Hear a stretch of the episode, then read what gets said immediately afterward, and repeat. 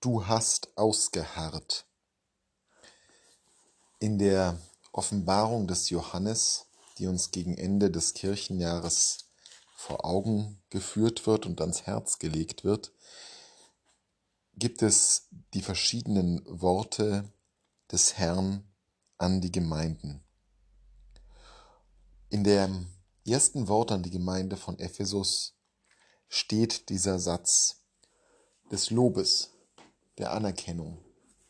Du hast ausgeharrt. Das Ausharren ist tatsächlich eine Haltung, die die gesamte Bibel durchzieht. Verharren, so wie das Volk Israel etwa beim Wüstendurchzug. Wie es in den Psalmen heißt, meine Seele harre des Herrn. Mehr als die Wächter den Morgen erwartet Israel den Herrn. Und bis hin zur letzten Zeit Jesu, wo er seine Jünger auffordert, am Ölberg mit ihm zu verharren und wo seine Mutter unter dem Kreuz verharrt. Das Harren, das beständige und unverzagte, ja fast schon sture Warten ist eine Kerneigenschaft der, des Volkes Gottes. Harren zu können. Und es ist bezeichnend, dass es zu Beginn der Offenbarung des Johannes eine Rolle spielt.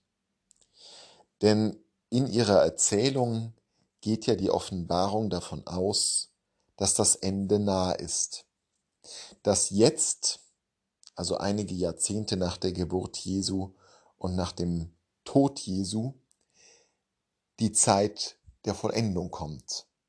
Dass alles zusammenstürzen wird und eine neue Erde und ein neuer Himmel erstehen, in denen die Gerechtigkeit wohnt. Das ist der Hintergrund, auf dem Johannes die Gemeinde von Ephesus lobt für ihr Harren.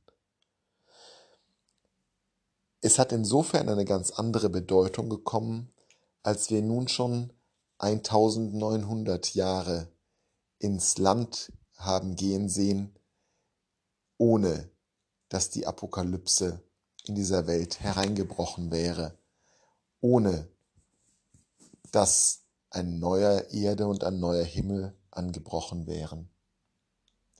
Insofern ist das Harren, was der Gemeinde von Ephesus zugute geschrieben wird, eine Eigenschaft, die immer mehr Bedeutung gewinnt, gerade auch im Blick auf das große Ganze der Heilsgeschichte, man könnte grob vereinfacht sagen, wir harren schon so lange auf das Ende,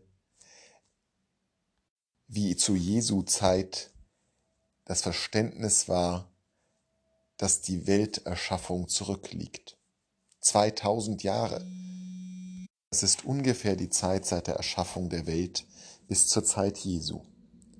Harren ist etwas, das wir lernen müssen, das wir zunehmend lernen müssen. Eine Kerneigenschaft der Harrenden ist, dass sie stur sind, dass sie sich nicht beirren lassen, dass sie sich nicht ablenken lassen, sondern festbleiben in ihrem Glauben und in ihrer Zuversicht und Hoffnung.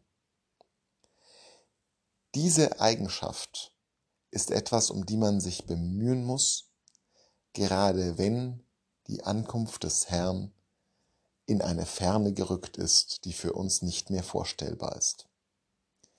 Dennoch zu harren, zu wachen, auszublicken und niemals nachzulassen. Es gibt eine sehr, sehr positive, segensreiche Sturheit.